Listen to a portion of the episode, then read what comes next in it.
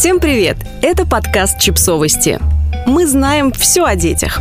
У ребенка сопли, кто виноват и что делать. С насморком у ребенка сталкивается абсолютное большинство родителей, особенно когда малыш начинает посещать детский сад. Самая распространенная фраза, которую слышит врач от измученных родителей к концу первого года. Как стали ходить в сад, ребенок постоянно болеет. Три дня ходим, две недели сидим дома. Это вообще нормально? Отоларинголог детской клиники «Док Дети» специально для редакции издания «Нет, это нормально» составила понятный и исчерпывающий гид по детским соплям. Настоятельно рекомендуем вам поделиться ликбезом со всеми родственниками, а также друзьями с детьми и, конечно же, скиньте ссылку в садиковский чатик.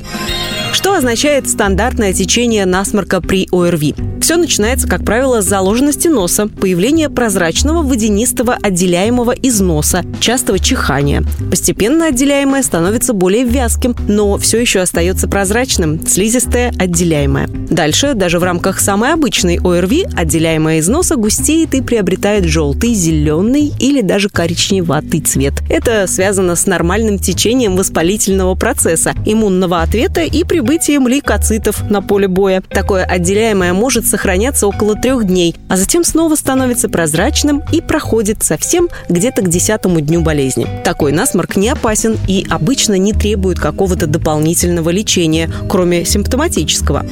А в чем заключается это симптоматическое лечение? Что делать, если появился острый насморк? При остром насморке, связанном с ОРВИ, наша задача – облегчить симптомы, беспокоящие ребенка, пока организм сам прекрасно справляется с вирусной инфекцией. Для этого начинаем с самых простых мер. Достаточное питье, увлажнение воздуха в помещении и регулярное проветривание. Можно использовать обычные изотонические солевые растворы для разжижения вязкого отделяемого, увлажнения и улучшения работы раздраженной слизистой оболочки носа. После орошения или промывания полости носа солевыми растворами нужно провести эвакуацию содержимого. Старшие дети могут высморкаться сами, а младшим для этого понадобится назальный аспиратор или резиновая груша. При выраженном отеке могут помочь сосудосуживающие капли в нос, но использовать их следует не дольше трех, максимально пяти дней, только при необходимости и строго соблюдая возрастную дозировку. Как можно понять, что это уже не просто вирусный насморк, а бактериальное осложнение? Самое важное, на что мы обращаем внимание – клинические проявления. Вот какие признаки должны насторожить в плане бактериальной инфекции и заставить показаться специалисту. К десятому дню сохраняются стойкие проявления насморка с желтым зеленым отделяемым без улучшения. После временного улучшения вновь наступает ухудшение, усиление отделяемого, повышение температуры тела, появление боли в лице. В самом начале заболевания сразу появляется выраженная симптоматика, температура тела 39 и более, обильное гнойное отделяемое из носа, боли в лице, и эти симптомы длятся 3-4 дня подряд. Наличие у ребенка одного из этих трех пунктов – повод в первую очередь показаться врачу. Если ваши сомнения подтвердятся, то, вероятнее всего, лечение потребует системной антибактериальной терапии. Подходящий препарат, кратность его приема, длительность и дозировку будет определять врач с учетом разных факторов. Если уж антибиотик понадобится, то внутрь его нельзя заменить антибактериальными каплями для носа, а можно только дополнить.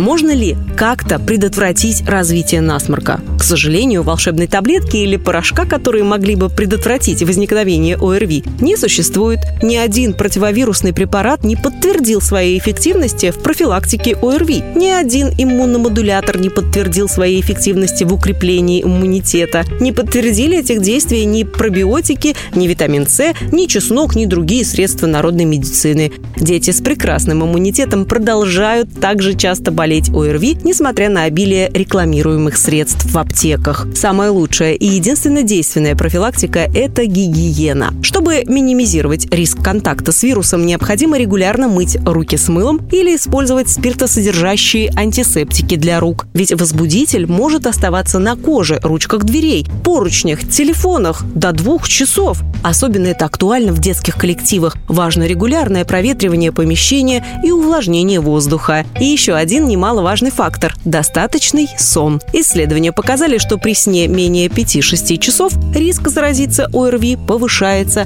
даже если самочувствие при этом не страдает. Подписывайтесь на подкаст, ставьте лайки и оставляйте комментарии. Ссылки на источники в описании к подкасту. До встречи!